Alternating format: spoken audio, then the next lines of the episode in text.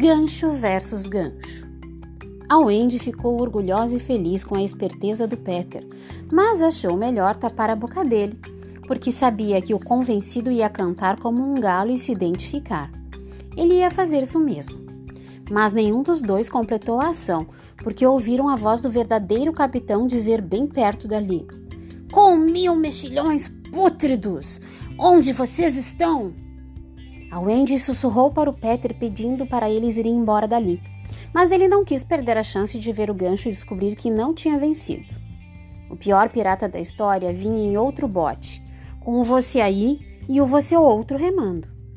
O capitão estava com seu melhor casaco, a peruca penteada, o gancho lustrado e a Salomé argentina, sua espada de prata brilhante e afiada. Está tudo resolvido, meu capitão, disse o sebo bem alto. A princesa Pele Vermelha voltou para casa com a cara no chão, bem humilhada. Nesse instante, o outro bote surgiu atravessando a neblina. A expressão de demônio furioso no rosto do capitão fez os outros três piratas desconfiarem de que algo não estava certo. Onde está a pele vermelha? rosnou o gancho. A gente deixou a moça ir, meu capitão, como o senhor mandou. Nós não demos ordem nenhuma de soltura. Credo, gemeu o tombadilho. E então foi o espírito que falou, chorou o caravelo. Espírito? É, meu capitão, uma penada, um camarada que morreu aqui e ficou a vagar. Como todo pirata, o gancho era corajoso, cruel, violento e vigarista, mas morria de medo de fantasma. Espírito que assombra essas águas? Ele chamou com a boca trêmula. Pode nos ouvir? O Peter não se segurou e disse, imitando com perfeição o vilão: Com mil aracnídeos e bratáquios, quem está nos perturbando? Ao ouvir isso, Gancho só levantou uma das sobrancelhas grossas e peludas como taturanas. Os outros tremeram aterrorizados. Quem és tu, estranho estrangeiro, que ousas levantar a voz a nós? Somos James Gancho, capitão do Canibal dos Sete Mares. Mas se vós sois o gancho, quem sou eu? Um bacalhau seco, podre e fedorento. Nós, um bacalhau? disse o gancho com amor próprio abatido. Seus homens se afastaram dele com desapontamento e desprezo com mil pragas babilônicas, não nos desertem, nossos caros patifes. O vilão quase chorou, soluçando feito uma criança de colo, e apalpou num dos bolsos o frasco com o veneno preparado com tudo de mais tóxico e mortal que ele não hesitaria em tomar de um só gole. Ele resolveu usar o último recurso para combater o ser do outro mundo. Gancho, se és mesmo gancho, me responda. És um vegetal? O Peter, que não resistia a um jogo de adivinhação, respondeu: Negativo. Mineral? Negativo. Animal? Positivo. A Wendy percebeu que o Peter não conseguia mentir nesse tipo de jogo e tentou dizer para ele parar a brincadeira enquanto estava vencendo. Mas ele não prestou atenção e o gancho continuou: És um homem? Negativo, respondeu o Peter fazendo careta. Um garoto? Positivo. Um garoto especial? Positivo. O gancho ainda estava tão confuso que disse para os outros piratas: Façam vocês algumas perguntas, nossas ideias acabaram. Que enrascada, meu capitão. Eu não consigo pensar em nada. O Peter ficou radiante e berrou: Vocês perderam e já pode se vender, se render. Com o tombadilho e o caravela não entenderam que o Peter ainda estava falando no plural, porque era assim que o capitão falava, acharam que tinham sido incluídos na derrota e falaram: Tá bom, a gente perdeu. Você venceu, diz aí quem é você. A Wendy pulou para tapar a boca do Peter, mas o espírito esportivo foi mais forte e ele anunciou em sua própria voz: Peter Pan, seus perdedores! Eu sou o Peter Pan! A luta sangrenta. Depois de alguns segundos em que nada aconteceu e tudo o que se pôde ouvir foi a água da laguna batendo contra a pedra vermelha dos abandonados, muita coisa aconteceu ao mesmo tempo. O gancho furioso sacou a Salomé Argentina, ficou em pé no bote e pulou para a terra firme, para uma parte da pedra vermelha dos abandonados. Com a violenta saída do capitão, o bote virou, deixando o você aí e o você outro presos debaixo dele. O Peter empurrou a Wendy mais para dentro da fresta entre as rochas para protegê-la, enquanto cantava alto e estridente um coró-cocoricó. Este era o sinal para fazer os meninos perdidos que estavam escondidos do outro lado da ilha da rocha entrarem em ação.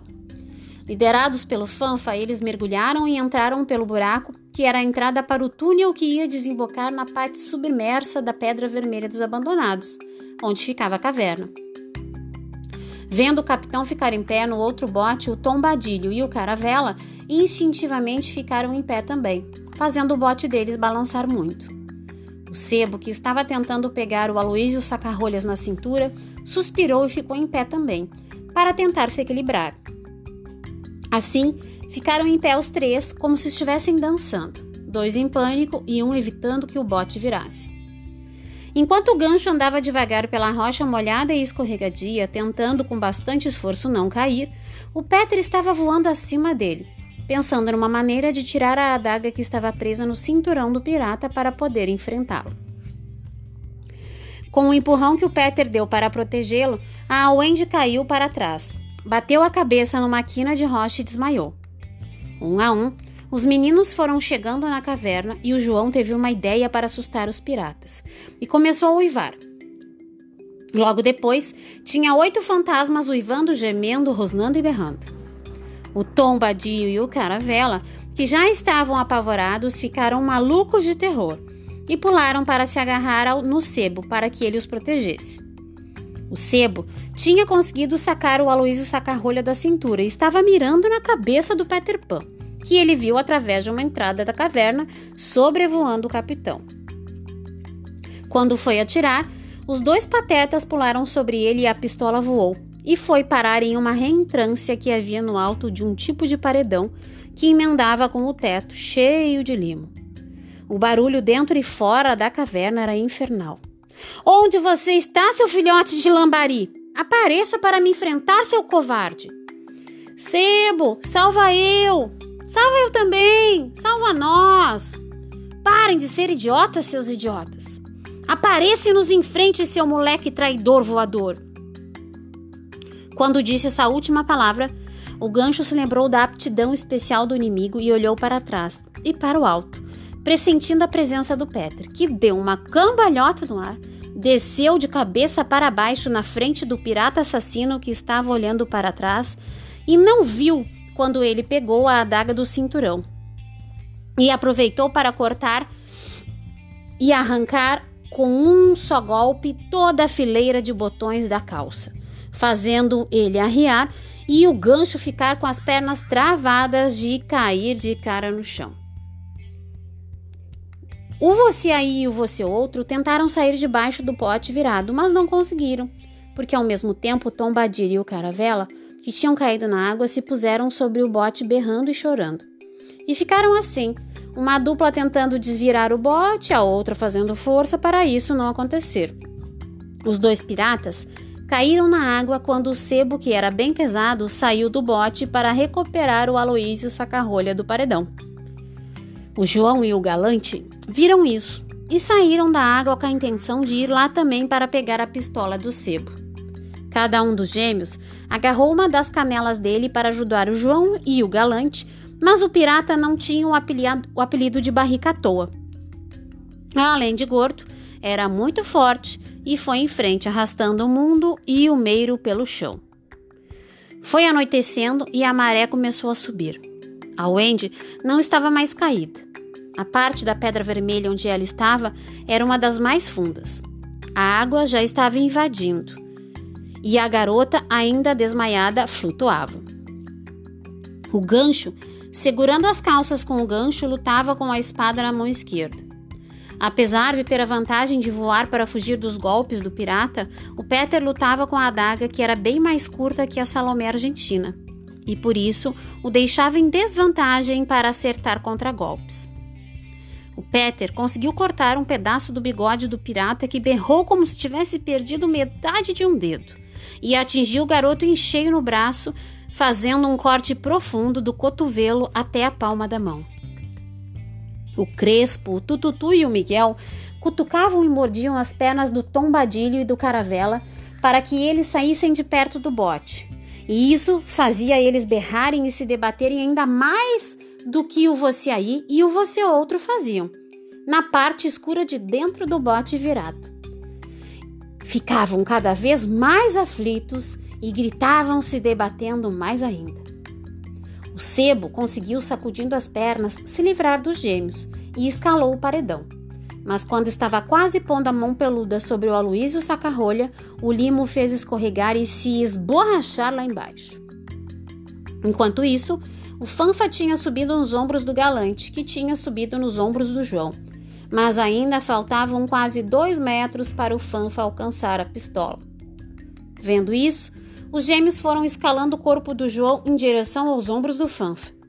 A luta entre Peter e o gancho continuava feroz, e os dois usando a mão esquerda para dar golpes e deixando um rastro de sangue no chão de rocha da Pedra Vermelha dos Abandonados. A maré foi subindo e o teto dentro da caverna foi ficando cada vez mais baixo. A Wendy foi boiando para fora da fresta, chegando à beira da Pedra Vermelha dos Abandonados com o rosto para cima, respirando. Porém, Três braços de pele azulada saíam da água como se fossem serpentes aquáticas. Antes que a Wendy pudesse perceber o que estava acontecendo, uma mão azulada agarrou um braço da menina, outra mão agarrou um tornozelo e outra agarrou o pescoço. E tão suavemente como, fizer, como vieram para a superfície, começaram a puxar a Wendy para o fundo da laguna. O Peter não parou de lutar, apesar de ter ficado cansado e sem força para voar porque estava perdendo muito sangue. O pior pirata da história já estava rindo, alucinado, antevendo a vitória. Talvez você esteja com a impressão de que essa luta foi demorada, mas é que as coisas foram todas acontecendo ao mesmo tempo. Tudo o que o João pensava era: se a gente alcançar a pistola, vai poder salvar o Petra. O você aí e o você outro conseguiram desvirar o bote e respirar melhor mas na tentativa de chegar à entrada da caverna para fugir, se chocaram com o Tombadilho e o Caravela, que queriam entrar no bote também para fugir. O Crespo empurrou o Miguel para dentro do bote enquanto o Tututu entrava do outro lado e já pegava um dos remos para usar como arma e manter os piratas afastados.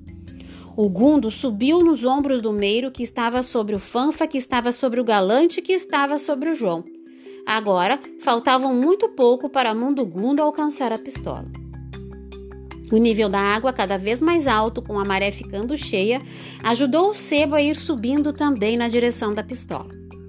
As mãos de dedos finos, longos e azulados continuavam puxando a Wendy para o fundo, e a menina já estava com o corpo todo debaixo da água sem poder respirar. O Peter tentou voar, mas não conseguiu. O gancho dava golpes cada vez mais fortes e o garoto só conseguia se defender e recuar. Então, as costas dele encostaram em uma parede de rocha. Com um golpe de espada, o pirata fez a adaga voar longe da mão de Petra. Ele largou a Salom Salomé Argentina no chão, segurou as calças com a mão esquerda, rugiu como um bicho selvagem e acertou duas vezes com o gancho o peito do Peter na altura do coração. O Gundo encostou a mão na pistola. Só que o sebo empurrou o João, que caiu, fazendo cair em seguida o galante, o fanfa, o meio e o gundo, e a pistola ficou lá em cima. A água que continuava subindo estava tingida de vermelho em volta do Peter. Ele estava de quatro, sem força para ficar de joelhos, e olhou para cima esperando o golpe fatal. Mas o gancho não deu. Ficou apenas olhando para ele, gargalhando imensamente satisfeito. A Wendy Continuava indo para o fundo da laguna e já estava muito fundo. Iria levar tempo demais para ela sair da água antes de se afogar. O sebo alcançou e pegou a pistola, apertou o gatilho e o Aloísio Sacarrolha cuspiu fogo. O Miguel caiu no chão do bote berrando. Ouviu, ouvir o irmão caçula gritar, mesmo com o som abafado debaixo d'água, fez a Wendy acordar e lutar para ir em direção a ele. O João e os outros meninos correram para o bote. Peter gritou: Levem o Miguel para a taba! Só uma pessoa pode salvá-lo. O gancho gagalhou com mais vontade, vendo o desespero do João e dos outros meninos, remando com remos e mãos para levar o pequeno depressa para a margem. Enquanto isso, o sebo, surpreso com o resultado do seu tiro, escorregou no limo, veio o paredão abaixo e encheu de tapas a cara do caravela e do tombadilho. A Wendy chegou à superfície da água dentro da caverna a tempo de ver o bote cheio de meninos perto da margem e suspirou apreensivo. Quando ela viu Peter caído com o vilão em pé ao lado e uma poça de sangue boiando, ela não aguentou e desmaiou de novo.